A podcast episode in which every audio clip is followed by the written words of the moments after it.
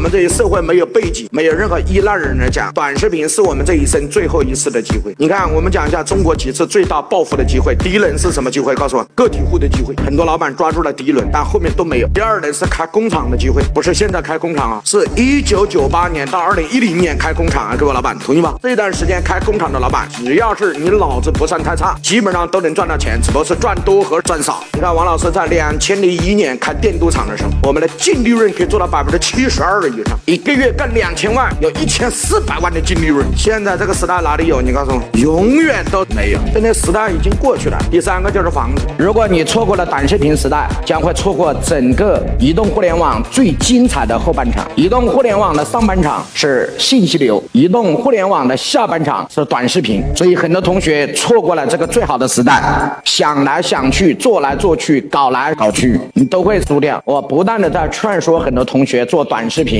你不要管怎么做，我已经告诉你怎么做，很简单，只是你的思维意识要改变。短视频是个工具，那为什么你做不起短视频呢？是因为你后面没有一套短视频的系统。第一个，必须要成立一个素材中心，你们公司要有人专门做什么素材中心。第二，你必须要有一个 IP。第三，你要有一个内容的输出团队。第四，你要有新媒体的运营部。第五，你要有新媒体的市场部。这五个部分就构建了一套系统。你有这套系系统，就可以做短视频。有了短视频，你的能力就可以在现有的基础上，业绩可以翻十倍，因为它的威力比你现在的威力要大得多。所以你问一下子，我有没有一个素材中心？我有没有确定一个 IP？什么叫 IP？非常简单，你是谁？你是谁就叫 IP。举例，你在互联网上你是谁？你等于谁？这这就是你的什么 IP？一个人想做好短视频却没有 IP，那就在整个系统上，因为抖音是一个什么系统？叫 AI 智能分配系统。你把你的 IP 定完了之后，抖音才会根据你的 IP 来给你什么？告诉我，输送你想要的客户群，不用你去找，他会找到你。你只要关注什么内容，他就会把相关的内容推送给你。如果你的手机的语音没有关闭，你经常给人家打电话，比如说你今天中午打电话，说我最近喜欢准备想买一台新能源汽车，你下午刷抖音的时候就会刷到新能源汽车。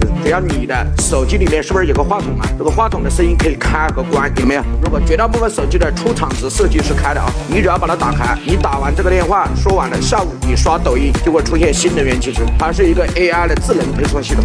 所以看一个男人怎么样，一个女人怎么样，现在把他的抖音打开看看前面的三十个视频，就可以看出这个人平时在观察什么。你的前三十个视频都是抖音的 AI 智能推送给你，所以这叫什么 IP？IP 完了之后叫内容输出。内容啊，大家不要以为像王老师讲课这叫内容，故事是不是内容？搞笑是不是内容？告诉我是不是？艺术是不是内容？都是内容。你不要把以为内容就像讲师一样讲课就叫内容。所以你的内容输出要跟你的 IP 要一致，这样的话抖音才会更加精准的推送。对，第四个叫运营部，也叫短视频制作部。所以你要有短视频制作吧。所以王老师直接讲落地的步骤，你回去照搬照套就可以了，不需要你再次什么创新修改，你只需要按照这个做。所以讲课要像王老师这样，你说学完了不落地，那真的是诡辩的。